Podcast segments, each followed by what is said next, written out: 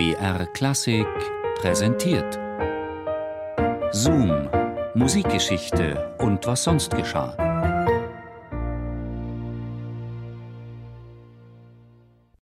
Vom Himmel durch die Welt zur Hölle. Eine musikalische Reise zu Faust. Arrigo Boito, Mephistofele. Hier, durch ein Wunder, hier in Griechenland. Ich fühlte gleich den Boden, wo ich stand. Wie mich, den Schläfer, frisch ein Geist durchglühte, so steh ich, ein Antäus an Gemüte. Und wie ich dieses Feuerchen durchschweife, so finde ich mich doch ganz und gar entfremdet. Fast alles nackt, nur hie und da behemdet. Zwar sind auch wir von Herzen unanständig, doch das Antike find ich zu lebendig.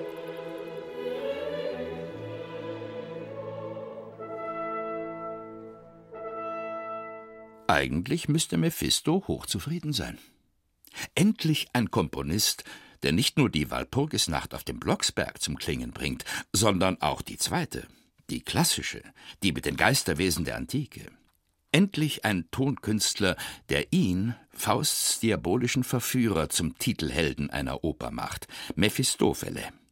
Eigentlich müsste Mephisto dem Italiener Arrigo Boito dankbar die Hände schütteln, darf er doch im Prolog im Himmel frech und frei mit Gott diskutieren.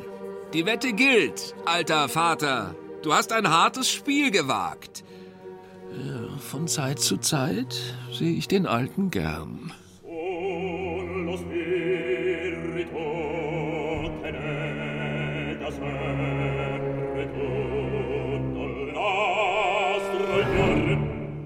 Soweit, so teuflisch schön und gut. Gäbe es nicht diese Uraufführung, denn die war ein fürchterliches Debakel. Die Musik des Mephistophele ist herb, ohne jegliche Melodie, jeder Gefühle beraubt und ohne jede Leidenschaft. Das ist keine Musik, das ist Pedanterie, lautet eine der vielen vernichtenden Kritiken. Der 5. März 1868. Es ist ein Fiasko, wie man es in der Geschichte der Mailänder Scala nur selten erlebt hat. Ein Premierenabend, geprägt von musikalischen Pannen und handfesten Zuschauerkrawallen. Gegner und Befürworter liegen sich unerbittlich in den Haaren.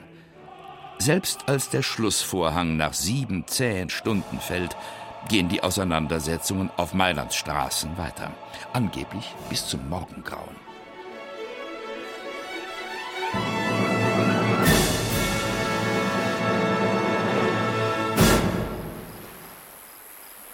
Verflucht, ich bin ein deutscher Teufel.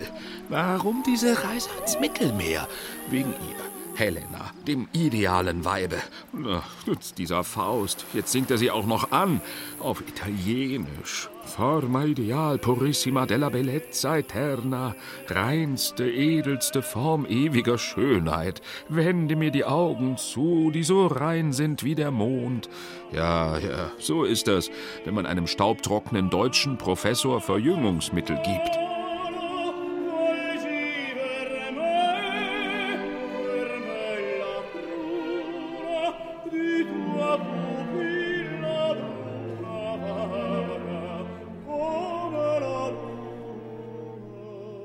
Der Mephistofele ist die erste Oper des 26-jährigen Arrigo Boito.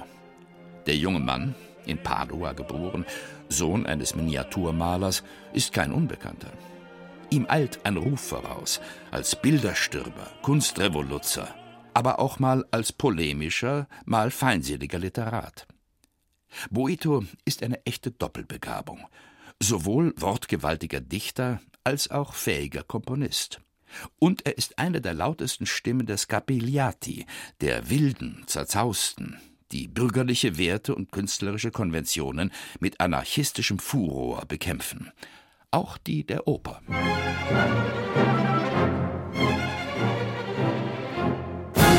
Merz die Formel aus, schafft Form, verwirklicht die Oper als erhabenste Inkarnation des Dramas. Boitos Vorstellungen vom Musiktheater entsprechen denen von Richard Wagner.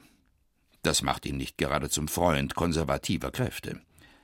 Zum Eklat kommt es, als der Zerzauste während einer Premierenfeier eine Ode vorträgt. Auf das Wohl der italienischen Kunst. Möge sie nur für einen Moment den Alten und den Idioten entfliehen und jung und aufrichtig bleiben. Boitos Verse gipfeln in folgendem Satz. Der Altar der italienischen Kunst ist befleckt wie die Wände eines Bordells. Die verbale Breitseite richtet sich auch gegen den Nationalheiligen Giuseppe Verdi. Das nimmt man Boito lange übel. Verdi wird dem Provokateur Jahre später verzeihen und ihn als Librettisten engagieren. Meisterwerke wie Othello und Falstaff sind Früchte ihrer Zusammenarbeit.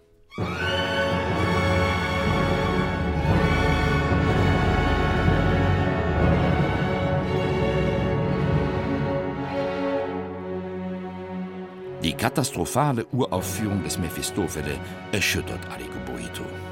Dennoch erkennt er, seine Faustoper hat Schwächen. So ist das von ihm selbst verfasste Textbuch der schier unmögliche Versuch, Goethes Drama in seiner Gesamtheit zu fassen.